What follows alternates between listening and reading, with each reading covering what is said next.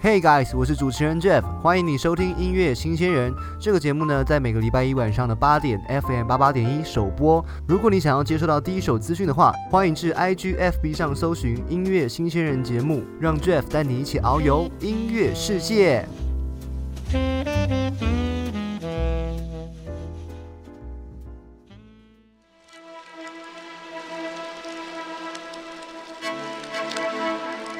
欢迎收听音乐新鲜人。我们今天要第一首歌曲呢，是谁在那？很特别的一首歌哦。先听歌吧。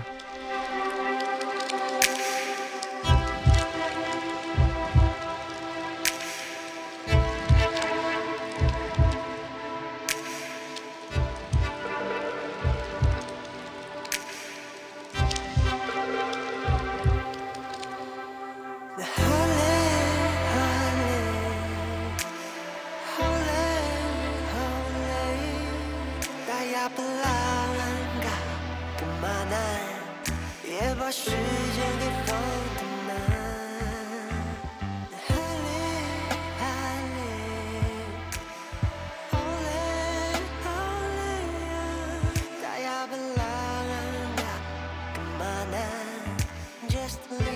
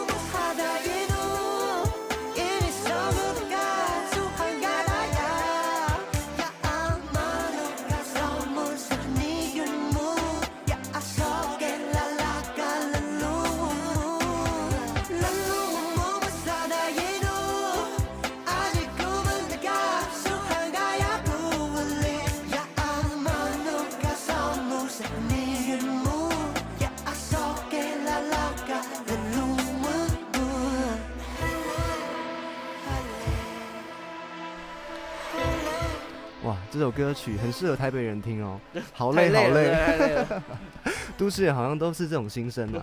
好，我们今天访问到的是我们的大学长 Logan 姚宇谦，欢迎你。Hello，大家好，我是 Logan 姚宇谦。哇，你这次回到世新，其实你也蛮常跑世新的哦。嗯，好像是，因为我毕业以后其实还蛮常回母校的。对对对，对，就是因为。呃，我以前在电台这里就是 待过蛮长一段时间，不管是做节目或者是帮大家在这边服务，是是，所以常常会回来电台这边看看这边的老师啊之类的。哇，真的，我们刚刚第一第一首听到的歌曲一直在唱《好累好累》，嗯。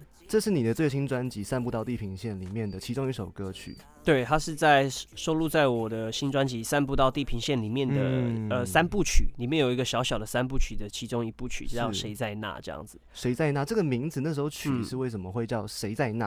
呃，顾名思义就是忽然真的很想知道有谁在那。然后它是一个我在呃这三部曲其实是在讲说我自己对于我另外一个身份泰鲁格族这个原住民的身份是的一个认同的过程，我把它拆成了三个阶段，从一开始到现在啦。对，嗯怎么说？这三个阶段那谁在那其其实是第一个阶段的时候，就是嗯那个时候我国中的时候，呃，要升高中，我妈妈叫我去考这个族语的认证检定，哦，然后我就问他说，类似一个证书啊，像全民英检，在考之前，你其实本来就有接受族语足语的训练吗？其实有，但是当下其实没有，已经没有印象了，也不知道这个事情。是。就是其实我小学到国中这一段时间是没有什么族语的这种概念，嗯。对所以那个时候我妈妈叫我去考的时候，我其实是哈，哈 对，一个不知所措，然后问他说为什么要去考这样子，然后我妈妈就说因为你是原住民啊，啊你可以考那个什么什么这样子。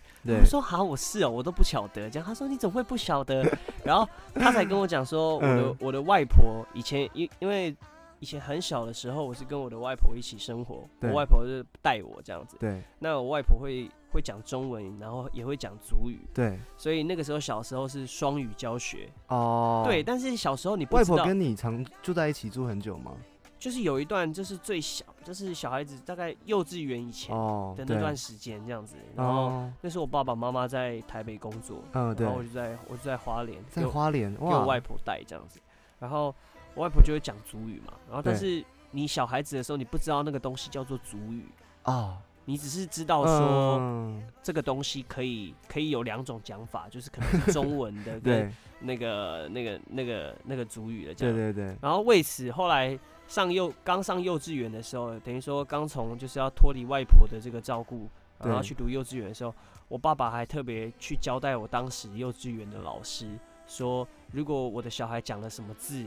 是什么？意思？因哦为有时候可能会讲主语，就是我的生活。你还记得有哪些字吗？那个哎时候这个呃上厕所啊，这对就是像那个时候要上大号，对我们的大号叫郭吉，，，Gucci 郭吉，就是有 Gucci 点像感觉蛮名蛮像名名牌的 Gucci，不好意思，在我们的话语是大便。对，所以后来呃，就是他会跟老师讲说，那个啊，如果我小朋友讲 Gucci Gucci 的话，是嗯。想要就是想要上你，要你就要准备好了，他马上就要开始了。因为怕老师不知道嘛。对对对对。所以其实就还有很多这样的事情，这样。是是所以，那时候我第一次知道自己身份，然后把这个东西串联起来，对。才有一个就是黄，有点像是哎、忽然怎么就蹦出了这样一个东西，这样 中间都对对对，小学也没有讲，然后然后因为我爸妈其实我爸爸不是原住民，对。我妈妈是，妈妈是原住民，但我妈妈也不太会讲族语，那怎么办？所以其实我在后来给我爸爸妈妈就是一起生活的时候，呃，就没有什么主语了嘛，所以我才不晓得嗯这件事情。哦，难怪是这样子然后。他也没有认，他他们也不会特别提。所以妈妈在你中学的时候跟你提起了考主语证照的事情。对，然后所以那个时候就是第一个爆，就是哎、开始发现有另外一个自己在那边，嗯所以才会有想说谁在那这样的概念。然后哦，谁在那以后，你就会很想要去知道说，呃，这个东西后面它到底背负着什么东西啊？你会去嗯挖掘什么？所以后来当然也去考了这个所谓的主语认证，然后在高中的时候也有一段时间是这个放学晚间客服的部分会有主语的课程。哦，对我那个时候也也有去上，但是那个时候学的其实还蛮蛮蛮挫败的，就是那个经验没有很好。是，第一个是太久没有碰，然后第二个是它转换成一种就是教科书的模式在教你的状态，嗯，就像我们都会讲中文，但是是我们的考国语的时候不一定考得很好。哦，对，确实是对对对，这样子哦。我们都会讲啊，对但是叫你啊学，就是把它弄成一种、呃嗯文，就是什么教文学，学的感觉对对对，吗都都就是一种教育的模式，对就是对对，就会有点有点搞不太懂他在干嘛这样。是。所以这首歌曲 《谁在那 》就有这样的理念，然后合成一个，然后就出来。这首歌歌歌词里面有讲到，他说：“我忘记我去了哪一角，嗯还是其实我想太多。”嗯所以你觉得这一个角是你在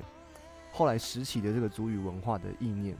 对，就是会觉得说，哎、我好像忘记了那些我曾经会的会会的东西，这样子。对对，像对然后 Gucci 啊这种，对对对，所以 他这个估计还记得，唯一这个你知道人人有三急嘛，对，对啦，上厕所这种事情是不会忘记的。对对，所以那个时候就会呃想起这些东西，然后想要去把它想要去把它拼凑起来，但是你会中嗯途你会觉得它其实是一个又熟悉又陌生的一种状态。又熟悉又陌生的状态。对对对，所以会为什么后来你一开始先学主语嘛，嗯后来用主语创作，我相信是完全不同的事情。嗯，怎么样有机会把这张专辑生成出来的？其实一路我其实也不是一开始就想做所谓的主语的一个专辑，嗯那是因为那个时候因为在后来呃大学之后比较常在做音乐，然后接触了一些音乐的比赛啊，所以那个时候比赛的时候刚好遇到了我现在这张专辑的制作人哦苏通达老师。对，阿达老师，，对，然后阿达老师他其实在这个好痛音乐他们里面，其实一直深耕就是在地的一些音乐，包括像客语、台语等等的。嗯，那这些他们都有做，台语、嗯客语他们都做了，唯独就是原住民这一块，他们一直还没做，没有什么进展。哦，但是就是阿达老师其实一直很想做这件事情，嗯，那也刚好我们在那个比赛里面就是认识，巴西瓦里的比赛，对对，巴西瓦里的比赛，然后然后我也是，同时也是那个时候在阿达老师的这个，就是他分成导师，导师要小班制的这种概哦，念，对，对，所以那时候阿达老师也是我的导师，所以我们有更多的时间可以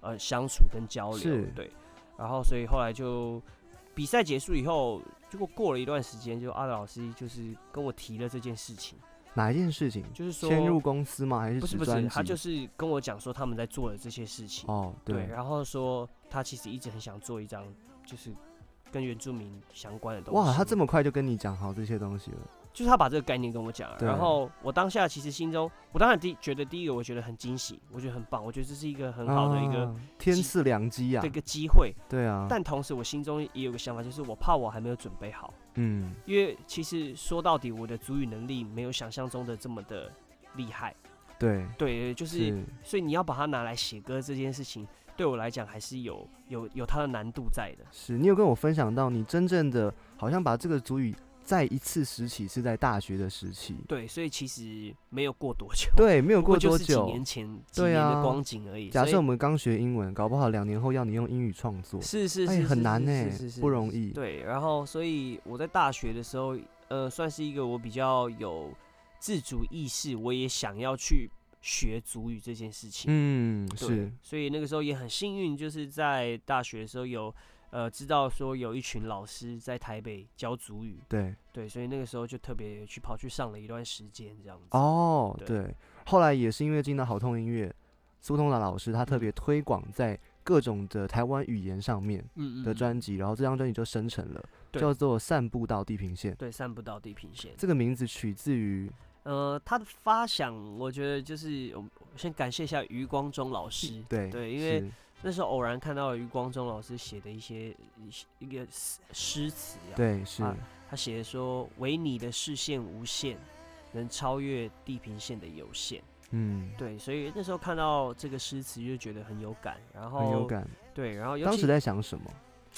当时其实没有想什么，但是我看到了一个字，就是所谓的地平线。地平线就地平线这件事情，在我的生活经验里面，它是很存在的。因为我、嗯我住在花莲很久的时间，对我一直到大学才上来台北。哦对，所以呃，我家离海很近，哦，大概很好啊十，十五分钟就会到太了。近了啦。然后 读高我的高中，对窗户望窗户啊，如果你坐靠窗对对对面向海那一侧，你就是看出去就是海。哇，所以太美了。对，所以我那个时候刚上来台北的时候，有时候还挺不习惯，就是要去个要去个山呐、要去个海，相对对比较困难。对对对，就是以前是看就是看山看海，然后看树，对，就是然后现在台北就是看都市丛林这就是样子。以前就是唾手可得，就是对对对轻易很简单的事情，怎么到台北变这么难？对，所以呃，地平线这个东西在我的生活经验里面是有的，因为我很喜欢，我就是有时候放学，然后也不一定会马上回家，对，就会就是去干嘛骑脚踏车，然后就呃有时候就放空骑一骑，然后就骑到那个海滨这样子，然后就坐在那边的海边旁边，是就可能防坡堤那边，真美。看着那个海，然后就会海天一线嘛，就是它就是哦那个天空跟海的遥远，然后就一条线这样。嗯，然后我家在花莲港，所以旁边还有那个灯塔这样子。说到花莲了，我们就换到下一首歌，叫做《啊后山是是是 Feeling》。对对对，这首歌前面有一段嗯，空白的地方，但是它有背景音乐、对，背景声音啦。它是一些就是脚步声跟虫鸣鸟叫嘛。嗯，然后等一下大家还会听到的就是吹口哨的声音。哎，已经来了，对，来来来，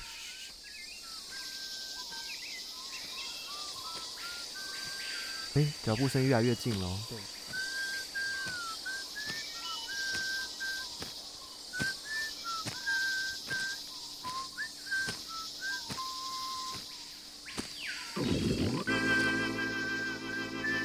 好，既然放，我们就让大家听一段吧。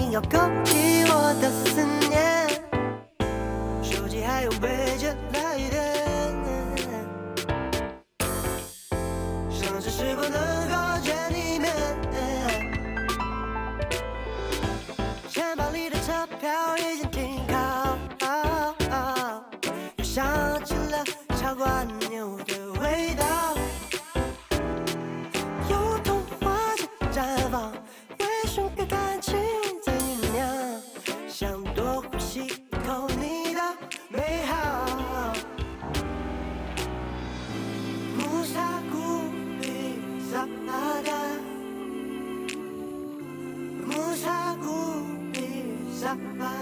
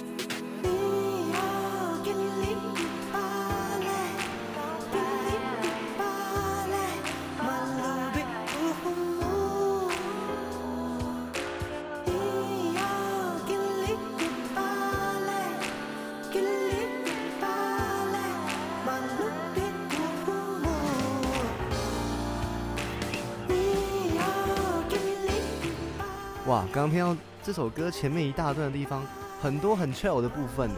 你有说到阿达老师、苏通达老师，他其实也是玩爵士哦。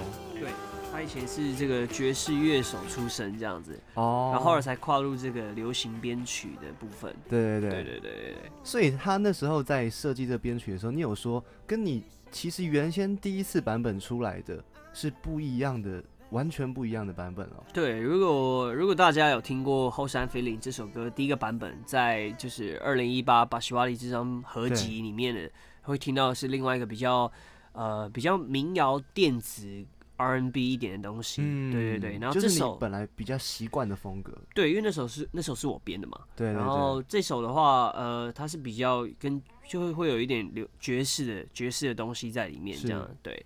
然后呃，所以呃也也觉得很幸运啦，就是有一个有一首歌可以跟阿达老师一起合作，然后对阿达老师也倾注了很多他自己的想法在这首歌曲的编曲的部分。那个编曲更改的故事，要不要跟大家分享一下？就是因为那个时候哦。那个时候我们在讨论专辑，然后说要做什么歌，然后我就说我要把《后山 Feeling》这首歌放进来，对对对然，后我们就想，一那个时候就在想说，那放在新专辑里面有没有可能给后山 Feeling 一种新的一个面貌？嗯我觉得哦酷，可以，我们可以来做做看。所以后来我就编了一个版本，然后后来那个时候就 OK，那时候编是用吉他还是用电脑？用电脑编，电脑编对对，嗯然后就编了一个版本，然后比较比较就比较 R&B 一点，比较比较 R 电子，然后 R&B 的东西。嗯然后后来编完以后就也录嘛，然后进入了稍微比较后面一点后置的阶段的时候，然后制作人就在听这样，然后他就觉得哎、诶副歌这边可以某一个小部分可以修一下，对，然后修。修完以后他觉得哎、诶那既然副歌修成这个样子，那 pre 前面的 pre chorus 好像也可以修一下，也修一下好啊了就。又修了 pre chorus，对。然后修完以后他觉得那前面的主歌好像也可以再动一点，对。然，后动完主歌 啊那不行，那后面也要动好了。这个修是从和弦下手嘛？对，有时候它是从和弦，然后有一点配器，然后越动越动，然后发现哎、好像已经接近要整体 整体一个翻修的状态这样。。对对对，然后后来就想说，好、那算了，那直接再给他一种新的新的概念这样。所以，尤其是在后段，很有一些比较爵士换 chord，然后有一秒一个和弦的那一种，啊对那个部分，那就真的蛮爵士。所以前面它其实是呃，其实编曲拿掉了比较多东西，这个编曲哦听起来其实比较没有那么庞杂。真的吗？这编曲已经很猛了耶！就是没有跟我们一开始编出来哦原、你原先原本就是更更多更更厚一点，哇，然后有很多一些电子 pad 的欸，我也很期待你原先的旧版本，哪边可以听到？呃原先旧版哎、你说你说二零一八那个吗？对，哦二零一八的其实网瓦里的可以看到吗？，二零一八那个在就是串流平台或者是网络上大家都可以找得到。哦，就是所以上网查这一首歌曲会有两个版本，对对对对，后山飞岭会有两个版本。哇哦，对对对，然后就是味道完全不一样。是是有有一个人跟我讲说，新的这个版本听起来很像我们坐火车经过那个就是花莲这一段的时候，那个山边忽然跑出游乐园什么的感觉。哎、有像，因为我第一次在那个你的签唱会听你的嗯这首歌曲现场演唱，是完全不一样的感受，也，不知道为什么，虽然一样是你的声音，一样是同样的卡拉，哎那个时候现场，哎、我现场唱后山飞里是唱这个吗？好像是唱比较民谣的哦。你好像是哦哦，对你那时候是 acoustic 版，就是找一个吉嗯他乐手帮你伴这样子，因为后山飞里这首歌最最最一开始写的时候，其实是就是吉他，哦，纯吉他这样我用，吉他写的，是然后写完以后我才进电脑编，哦，然后后来才编了二零一八那个把西瓦那个版本，嗯，然后才后来哦，所以我听到版本是最新的，最呃最前面的版本。对对对对对哦，难怪，那我就觉得我听了两首不同的。风格的是好，我们给听众朋友再听一段吧。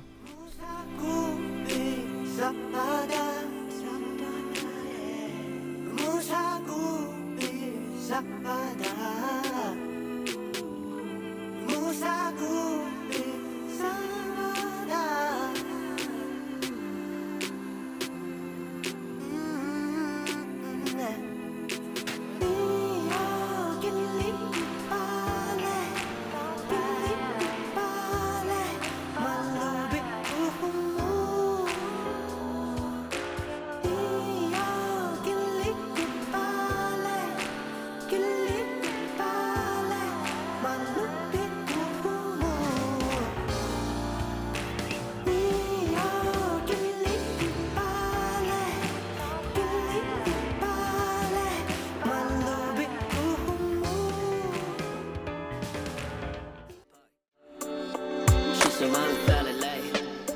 欢迎回到音乐新鲜人，我们今天专访到的是 Logging 姚宇谦，欢迎你。Hello，各位听众朋友，大家好，我是 Logan 姚宇谦。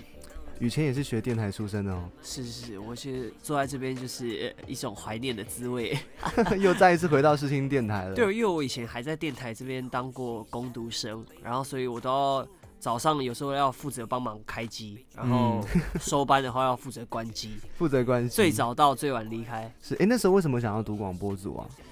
其实是受到我妈妈影响，因为我妈妈是广播人，哦，你妈是广播人，对我妈妈是广播人，然后所以有一阵子就是耳濡目染嘛。对，对，然后也因为我妈妈的关系，在高中吧，嗯，高中的是时候有去过几趟电台的录音室，哦，然后我那个时候觉得很酷，就是嗯，也就是一个人，然后坐在房间里面，然后有一些机器，对，然后你就在里面讲东西，然后就会有人。可以在别的地方听到你的声音 那个时候你好像你也不知道你妈妈的电电台节目到底里面在干什么，但是就是很神秘这样子。我我记我已经大概记不得我妈到底在做什么了，但反正她就在做广播节目这样子。然后对，然后后来就觉得很酷，然后就觉得哎、那时候刚好就遇到高中要报考大学，对对对，然后就在想要什么科系这样，哦，然后就这很犹豫耶。就研究了一番嘛。对呀然后发现啊有哪些大学大概有什么科系，嗯然后后来那时候发现其实广播的科系也没有也没有很多的。不多哦，真的不多。然后我一跳出来大概就，哎、硬要讲的话，搞不好搞不好真的只有世新呢，有特别把广播这个词就是列出来。提出来。对，因为其他可能是所谓的什么传播学系，哦，对，呃等等，它就是一个集合式的名词。听起来比较没有那么单一，就是在 focus 广播上面。对，那因为世新以前是所谓的新闻专科学校嘛，对啊。所以它就是有很多跟这种媒体相关的科系，嗯。所以后来后来我妈妈也说，她的同事大部分是世新的，对啊，我我现在发现好像蛮多业界的，对，然后他那个时候就说，如果你想学广播的话，你可以去试新这样，是后来就是好，然后就选了试新，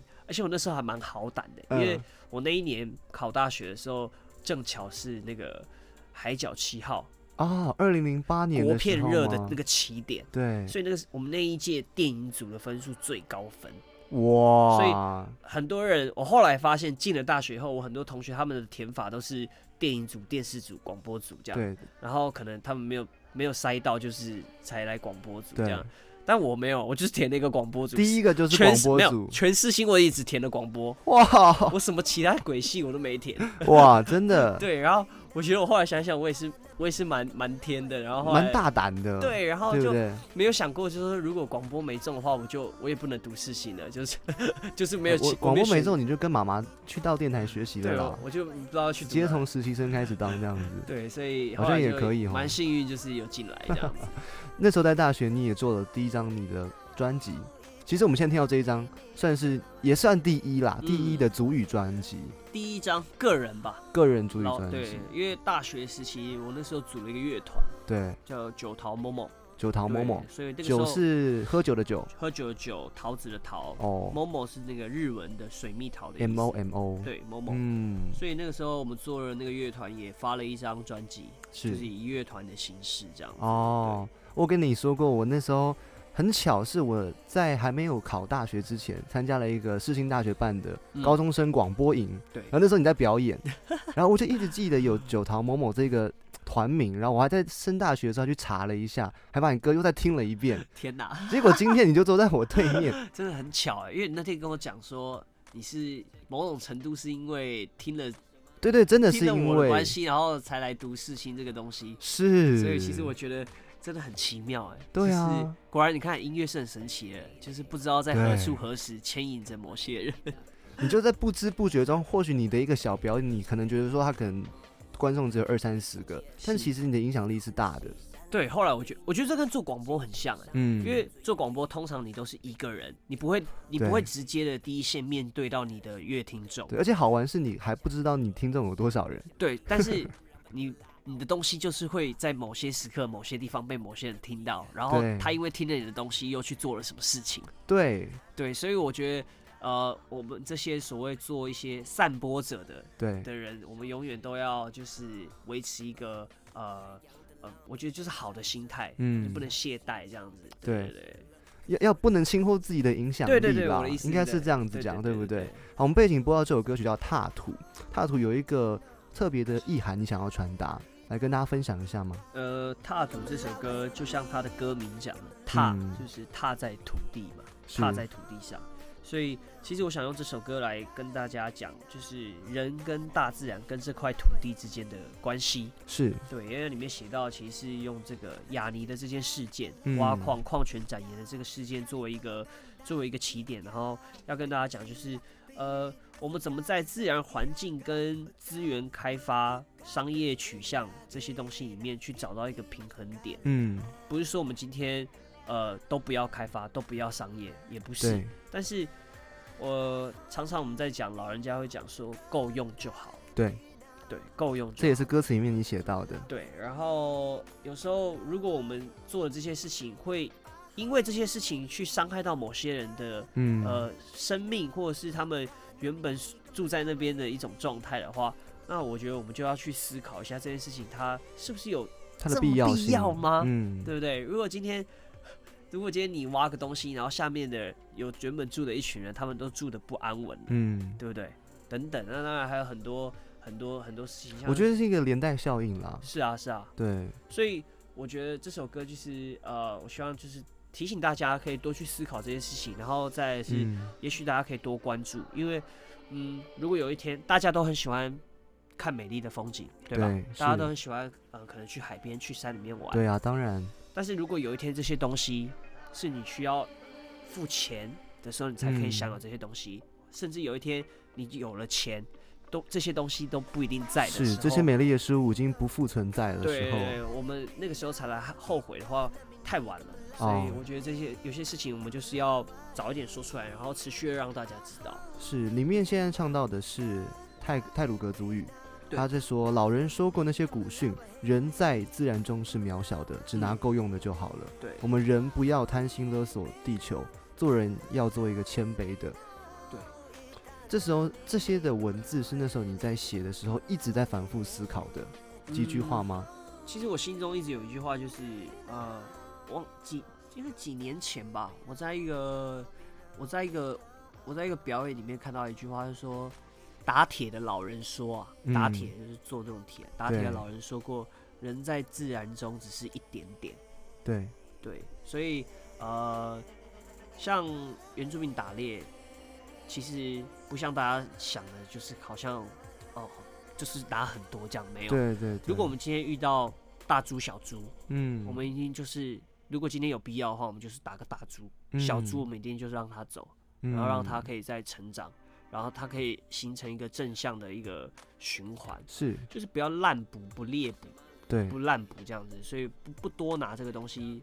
我外婆也常常跟我讲啊，可以了，可以了，够用就好。够用就好了。对我外婆，我外婆嗯真的常常就常常讲这种话，就可以。小时候会觉得说哈这样就多一点啦，多一点。可是长大之后，你渐渐有这个意识到，嗯其实环境是很重要的。对，因为我本身是一个蛮我我我很喜欢往山啊，往海里面跑，对嗯对我是一个蛮户外的人，所以你你去接触到这些东西，这些东西很美好，你就会希望这些东西它可以一直都在。嗯，那一直都在的话，我们就是需要呃，就要去保护它嘛。你你觉得在都市的都市嗯人可以做哪些事情来维护这些嗯生态？可以间接维护到这些生态？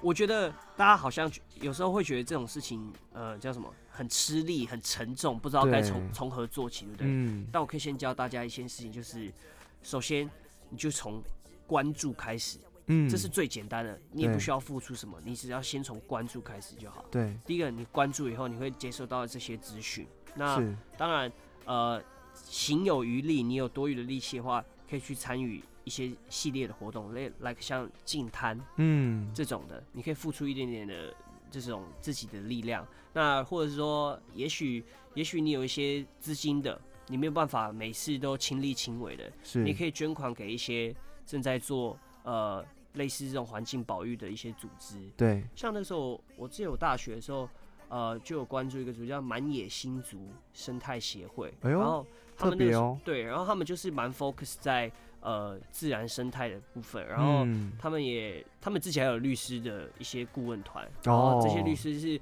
帮忙，就是像是假设像雅尼这种状况好了，是。那雅尼他的下面的那些居住的这些原住民嗯。朋友，然后他们可能会遇到一些法律上面跟这个嗯。财团的一些纠纷，那这些律师就会协助这些原住民的朋友去处理。对去处理。哦，对，所以如果今天我们没有办法，就是亲力亲为，可能说类似做净滩啊或什么这种行为，那你可以用透过一点从关，注开始，对，从关注，然后可能嗯。透过一点金钱，然后去支持你觉得你觉得可以帮助你延伸你意志的团体。嗯，对对对，我觉得这是一这是一种对，我觉得从关注开始是一个非常好的起点，因为我们有时候开始一开始想就是说买一些什么环保的标榜环保的餐具产品，可是其实你你无形中你买多了，嗯，那也不环保啦，是是是，对不对？有有时候环保东西买多了，这个是一个很尴尬的情对对形哦，对对对不对？所以如果今天你那个你那个免洗筷，你可以用个半年，对我我觉得你很环保。对啊，对不对？就是我觉得是这样嘛，就是你反正你不丢弃嘛，我觉得那个也跟卫生有关系的啦。对对对对如果你今天是呃真的是环保的那种塑胶免洗筷，嗯搞不好你你用个半年之后，可是如果是一般的那种免洗筷的话，嗯那可能就是要注意一下。对对对，所以就是不要不要不要烂，就是不要烂买，就什么东西够不要过用就好，不要还是够过量哦，用就不要好了过量，跟这首歌曲一样踏土。我们人类索取的资源跟大自然索取的资源，其实嗯够用就好了。是啊是啊，对，当我们意识到这一点，其实我们就已经在为这个地球多做一份事情了。从自己做起啊，我觉得。是，太好了。好，我们来听这段歌曲，叫做《踏土》。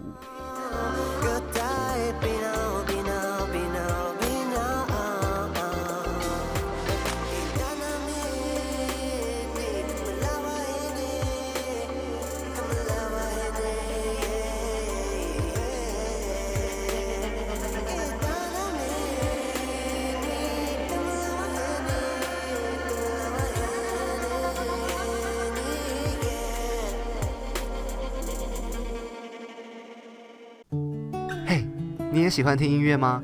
我是 Jeff，告诉你一个秘密哦。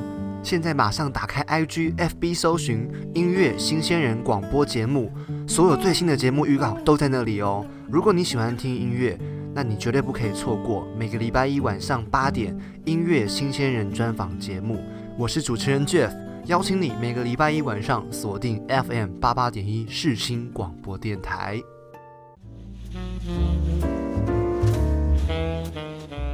欢迎回到音乐新鲜人，我是主持人 Jeff。今天专访到的是，Hello，大家好，我是 Logan 姚宇谦，哇，你最近出了你的最新的母语专辑，叫做散步到地平线里线。面有十首歌曲，对，里面总共收录了十首歌曲，然后其中两首是 bonus 吗？对，其中两个是 bonus track，也是其中一首《灵鸟》这首歌的 acoustic 的版本，然后还有另外一个是 All Night All Night 的那个 karaoke 的版本、哦的伴唱带这样子。哎、现在还有把伴唱带收进去耶，我觉得蛮有蛮蛮复古的方式，就是对，它是一个比较复古的做法，然后同时也是但我很喜欢，我真的非常喜欢。因为后来，因为我后来，因为这首歌可能之后 MV 会是有跳舞的，哦，真的哦，顺便给大家一个练习的机会。呃，之后原住民场合都可以唱 All Night All Night 这样子。，对那时候 All Night All Night 是跟那个优谷一起合作，对，All Night All Night 这首歌是跟 Yugo Wallace 一起合作，然后那时候我们就反正一开始一开始是想说，我们就来写合作一首歌，对，然后就想说，那我们来找一个梗什么这样子，哦，然后但是也没有特别想说要什么，然后反正就聊天这样，是，他就跟我讲说，他们里面有个叫做 All Night 的虚词。虚词的意思啊，这边注解一下，就是像什么？虚词这种东西本身没有意思，嗯，它就是看你当下唱歌的什么心情，难过就难哦过，开心就开心。大家最常见的虚词呢，就是像阿美族的“哦嗨耶”一样。啊，超常听到的。对，我相信大家可能会很有印象，所以“哦嗨耶”一样就充斥在阿美族的很多的歌曲里面。对，对，那个东西是虚词，本身真的没有意思。嗯，对好，讲完，然后他就说他们有个 “all night” 的虚词，然后我就说什么意思？他就说他没有意思啊，他就是他也分不出来，他就是没有意思，因为他赛德赛德克族，你是泰鲁格族，诶。中间其实我听说好像百分之九十八是相近的语呃汇。就是对，就是因为他的那个语系跟我的这个刚好是差不多的，所以我们两个嗯。基本上语言上面是没有很相差不多。嗯，但他那个时候就讲 all night，然后他就说没有意思是虚词，然后是一个开心的时候。对，会常见的一个虚词，哦，而且还有古调，就是 all night all night 这样。然后我那时候听我就觉得哦酷哦，然后心中就想到一个字，就是英文的 all night，all 就 night，是整个整夜嘛，整晚这样对，然后我就想说，哎、a l l night all night 好像可以哦，这样子。嗯。然后就想说，那以这个梗为发想，就写一首这种开心整夜，感觉就是要跳舞嘛。对啊，对，所以就写了一首 All Night All Night 这种比较跳舞的歌曲，然后呃里面就是设定一下这种男女之间的小情小爱，然后透过跳舞可以拉近彼此的距离，这样的一个。大家想听这首歌，曲的话，要可以在就是呃 KKBox、Spotify 啊，各种音乐平台都对对对，你可以找得到你的专辑 All Night，它拼就是一 O N A Y，对，不然你也可以搜寻我的专辑《散步到地平线》，对啊，这样比较快啊。里面就会有这首歌。而且我听，搞不好你可以听整张专辑啊，里面有很多歌曲。对对对对，像我今天我是挑了三首我自己最喜欢的歌曲，那时候跟你讨论的时候，你就说，哎、那请电台主持人自己选喽。对，因为那时候 Jeff 原本说叫我选三首这样，然后我就说没关系，因为我通常都会让就是对方主持人自己选他们三首，觉得比较有感觉，或者是好奇什么东西这样。因为对我来讲，我觉得这也是一种 feedback，我觉得也很有趣，就我很想知道大家都在听什么。你现在最常听到人家大家 feedback 最强的一首歌是哪一首？哇最哦，最强？哇最这个好难哦，因为呃，如果是讲单纯讲议题上面的话，我觉得我我我我这样讲啊，我觉得被综合起来，大家被被播放次数最多的，嗯，嗯，我觉得可能是后山 feeling。后山 feeling，对对对对对嗯，大家可能好奇花莲什么样子吧？因为你刚刚有说花莲车票也不好买，大家想去，搞不好还很难去呢所以。就听歌省钱嘛，对不对啊带你用 四分钟游遨游一次这样哎、。这还蛮省钱的哦。对对对对对对，我表演的时候都会说，接下来带用四分钟带大家去花莲逛一趟，这样子帮大家省个车票钱，来回八百八。演到一半突然开始晃，就说啊地震地震地震，没有，大家是普悠玛比较晃。普悠马比较晃 这对。普悠马，哎、对啊，各位听众朋友应该有坐普悠马的经验的话，普悠马其实转弯的时候会比较晃一点。比较晃一点。常坐火车的人应该有这个想，有这个，哎、我还没有搭过普悠马在花莲的航线呢、啊，你搭西部的是不哎、是？这航线航线讲讲有点有点有点怪哦。哎路线嘛，路路线线对路路线路线啊，它是真的可以看到海这样子。哎、没有，我跟你讲，走花莲，你要看你那个买车票的时候，你要自己哎、上网那个时刻表会写它是对山线还是海线，哦，山线就没有海。所以你今天哦如果、二选一啦。对你真的是坐火车的时候想要看到海的话，对，记记得买车的时候要注意它有没有写海海海线，哦，就是它有两条。真的果然要请正统的花莲人 给一常坐火车，些这种哎、我那个时候上大学真的同学。不会坐火车，我吓傻了。他们应该是台北人吧？对，就台北人是比较嗯少坐火车吧。对，他们通常到火车站是要补习，哦不是要搭车。OK，对对对以我那时候很惊讶。对啊，以前高中我三年都去火车站，都没有搭过一次火车，都是在补习。阳街补习。对啊，都是补习。花莲有什么样特色的美食？美既然讲到花莲的话，呃，这一段来聊一些生活一点好了。我觉得我想一下、哦，嗯，有有很多东西其实台湾各地都有啊，但是我觉得在花莲很好吃，当然有像有扁食，其实就很辨识对。哦，但有个东西，我觉得大家来花莲的话可以试试看，嗯，就是有这个金针花。金针花我知道大家可能想到是想要赏一片花海，对，不对？在看嘛。但金针花也可以入料理的，哦，所以它有一些金针花的那种一些料理，不管是菜还是汤。金针花汤对对对，然嗯后还有一些洛神花，哦。洛神花这也是在花东。洛神，花也是入汤吗？还是入茶？它是入茶，它比较常见是做这个洛神花茶，洛神花那个茶养颜美容吧，我记得。哦，难怪你皮肤很好，哎，可可能是那边空气好，对空气好了。对。然后后来我我推荐大家，如果来花东玩的话，嗯，可以去找不错的这种原原式料理、原住民料理的一些店家。哦，对，有一些料理真的还蛮特殊，就是像是像是你小时候吃了哪些你印象深刻的食物？我我自己印象很深刻，这个东西大家可能都吃过啊，其实就嗯是那个螺肉炒瓜牛。螺肉炒瓜哎、牛，大家有大家知道吗？热炒店不是有那个吗？我知道对对一盘的那一种嘛。对对对，只是花莲的嗯好像比较肥，比比较大。肥，对我那时候 后来上了台北的热炒店，发现怎么都小小碎了碎了，其实哎台北长得不够大，就想说奇怪，不是瓜牛吗？怎么跟我在花莲看到的不一样？啊花就是大家一倍。明明都是台湾瓜牛，怎么会这样子呢？对，就花莲的我，因为我都是我外婆去捡的，哦，还还有难怪菜园嘛，，然后就菜园里面捡。他怎么处理啊？